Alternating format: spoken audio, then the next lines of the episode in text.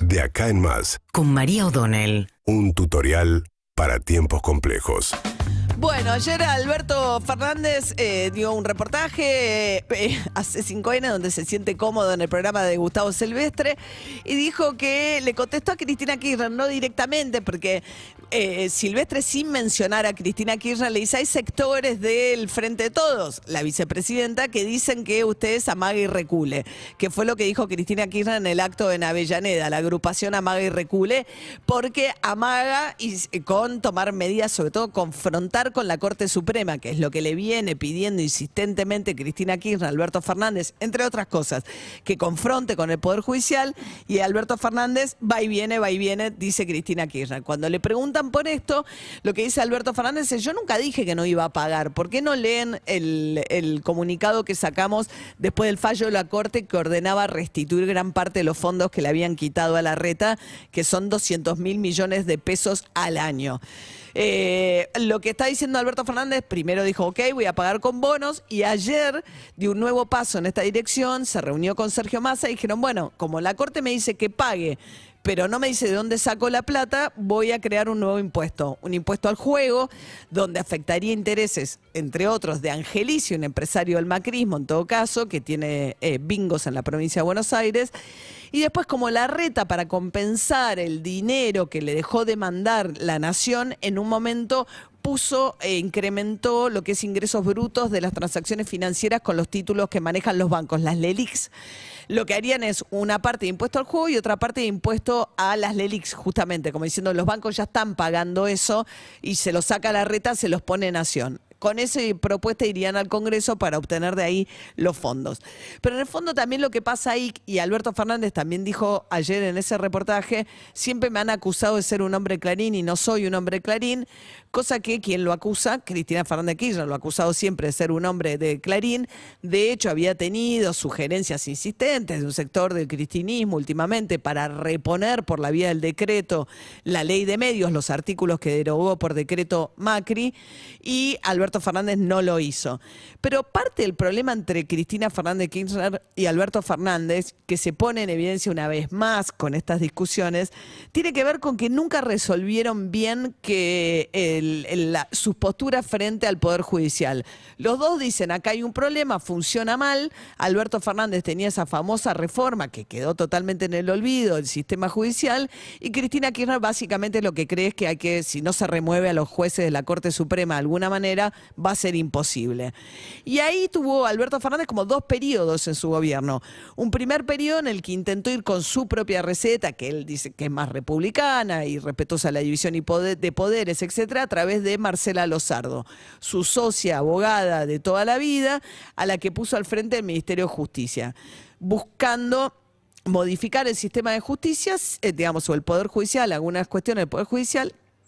Incluso habían elegido un candidato que yo creo que era un buen candidato y que se perdió en el camino, que era el juez Daniel Rafecas como jefe de los fiscales, para reemplazar a Casal, que es el interino que quedó en la época de Macri. Pero Rafecas no le parecía lo suficientemente combativo contra el Poder Judicial a Cristina Kirchner, entonces la propia Cristina Kirchner se lo boicoteó.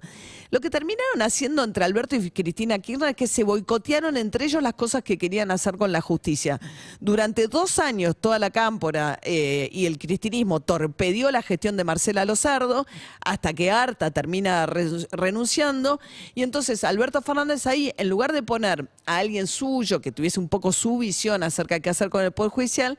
dice, bueno, te pongo uno tuyo, pongo a Soria. Entonces, ahora cada vez que le reprochan cosas de el Poder Judicial esto, ustedes no hicieron nada, dice, pero si Soria es tuyo, ¿qué logró hacer Martín Soria en estos años, que en este tiempo que lleva como ministro de Justicia? Fue, se reunió en una audiencia con la Corte, les gritó, les zapateó un poco, pero no pasa nada en el fondo. ¿Qué podrían hacer con la Corte? Iniciar un juicio político contra algunos de sus integrantes, pero no tienen mayoría especial que requiere el Senado como para avanzar en esa dirección.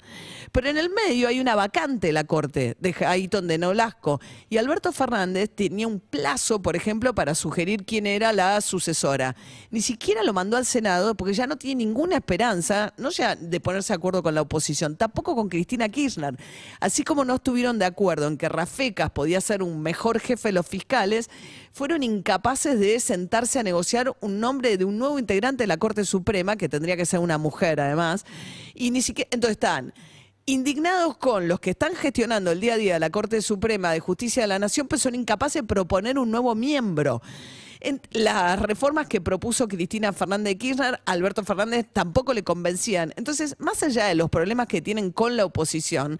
que, que, que Cristina Kirchner quiere dominar al Poder Judicial porque lo que no quiere es ser juzgada, como ha sido y condenada en la causa por corrupción, y Cristina Kirchner cree que el Poder Judicial está totalmente sesgado y solamente investiga las causas en su contra y nunca contra el macrismo, cosa que ayer repitió Alberto Fernández, que también es cierto, las causas que involucran al macrismo eh, tienen una morosidad que avanzan poco y nada en el Poder Judicial. Pero también es cierto que más allá de que Cristina Kirchner y Alberto Fernández puedan patalear por separado con este Poder Judicial porque no les gustan los fallos, porque la Corte Suprema les marca la cancha, el principal problema que han tenido hasta ahora es que durante todo este tiempo, como muchas otras cosas de gestión de gobierno, sobre todo en economía, acá en el área de justicia se notaron más que nada las diferencias entre ellos dos de cosas en las que nunca ponerse de acuerdo. Entonces Alberto Fernández tuvo una primera etapa de Lozardo, que el kirchnerismo le dice se perdieron dos años que no hiciste nada, y ahora Alberto Fernández dice, bueno, ahora hasta Martín Soria tampoco logra hacer nada, no me echen la culpa a mí. Mientras tanto, hay una vacante por cubrir en la Corte, que nunca ni siquiera propusieron un nombre, hay que buscar un jefe nuevo de fiscales, que era mucho mejor para ellos, incluso la propuesta de Rafecas, nunca se trató el pliego. Y esa es la base de los reproches que tienen entre ellos en este tema.